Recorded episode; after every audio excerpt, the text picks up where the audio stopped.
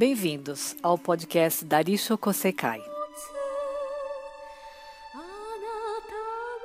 Arisho Kosekai é uma organização de budistas leigos onde todos podem participar, independentemente de seu conhecimento do budismo. Tendo sido criada pelo fundador Nikki Niwano e pela cofundadora Miyoko Naganuma em 1938 no Japão, ela se baseia nos ensinamentos do Buda Shakyamuni e tem o Tríplice Sutra de Lótus como base dos ensinamentos. Este podcast tem como objetivo revelar com palavras do cotidiano o modo de ver, pensar, aceitar e sentir do budismo. Se porventura puderem encontrar alguma coisa útil que possam utilizar em suas vidas, ficaremos muito felizes. Neste primeiro episódio, abordaremos o tema do seminário realizado em fevereiro de 2017, a riqueza e a pobreza, sob o ponto de vista do budismo. As pessoas dão duro nos estudos, entram em uma renomada faculdade e, como consequência, são admitidos numa boa empresa.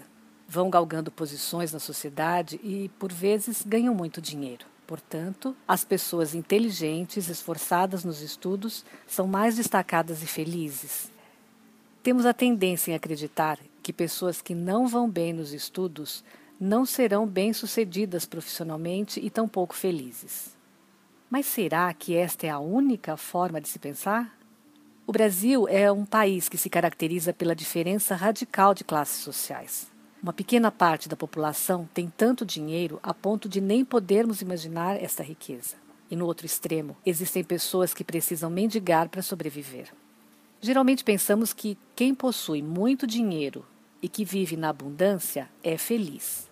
E quem não possui dinheiro é pobre e, consequentemente, infeliz.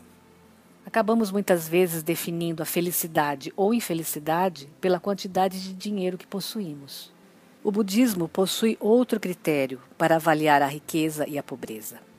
Vamos supor que numa mansão viva uma pessoa que, apesar de todo luxo e conforto, sinta solidão, medo, raiva, inveja, insatisfação e que nada lhe pareça suficiente. Uma pessoa que carrega essas angústias, independente de ter ou não ter dinheiro, é uma pessoa de sentimento pobre, possuindo dentro de si um Buda triste. É esse o pensamento budista. A pessoa de sentimento pobre é aquela que não sente a felicidade do agora, não reconhece o que lhe é suficiente, não sabe ter gratidão. Nesta mesma linha de pensamento, suponhamos a existência de alguém que more numa casa humilde e que não esteja bem financeiramente, mas que possua o sentimento de compartilhar com outras pessoas, o sentimento de gratidão, de alegria, de unidade, de ajuda recíproca, que sinta felicidade no momento presente e que aceite as situações como elas são. Será que podemos dizer que essa pessoa é infeliz? No budismo, o critério de riqueza e de pobreza se define pelo volume de gratidão e satisfação que a pessoa possui em seu interior. Desta forma, o que podemos fazer para nos tornarmos pessoas ricas de sentimento? Vamos imaginar nosso coração como sendo um canteiro de flores e que nesse canteiro ervas daninhas estão crescendo e escondendo as flores. Mas o que são essas ervas daninhas no canteiro de flores do coração? São o sentimento de ter infinitos desejos, de querer sempre mais, de querer infinitamente. O sentimento de raiva, de ficar insatisfeito com as coisas que não acontecem como queremos. O sentimento de reclamações insistentes, de que há sempre algo errado ou que a culpa é sempre do outro. O sentimento de competição, a insatisfação quando não há disputa com o próximo, por qualquer coisa que seja. O de ficar extasiado, de júbilo, de esquecer a gratidão quando um desejo é realizado. Mas como retiramos essas ervas daninhas do nosso coração?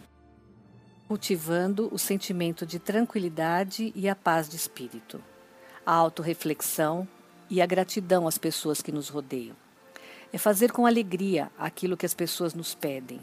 É tornar-se uma pessoa requisitada, que o próximo se sinta à vontade em pedir um favor.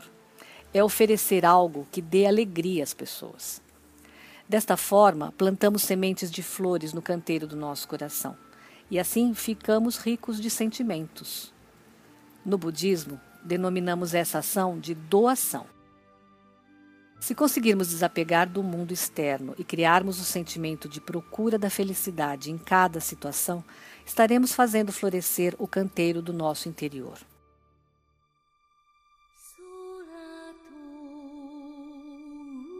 Queremos levar como aprendizado que, mesmo dentro da riqueza, pode existir em algum lugar a humildade. E mesmo dentro da humildade, pode existir em algum lugar a riqueza.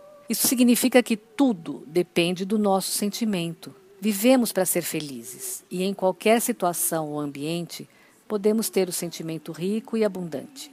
Podemos ser felizes.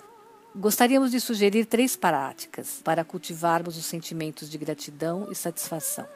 A primeira é dizer bom dia, isto é, cumprimentar todas as pessoas que encontramos, inclusive aquelas que não nos são simpáticas.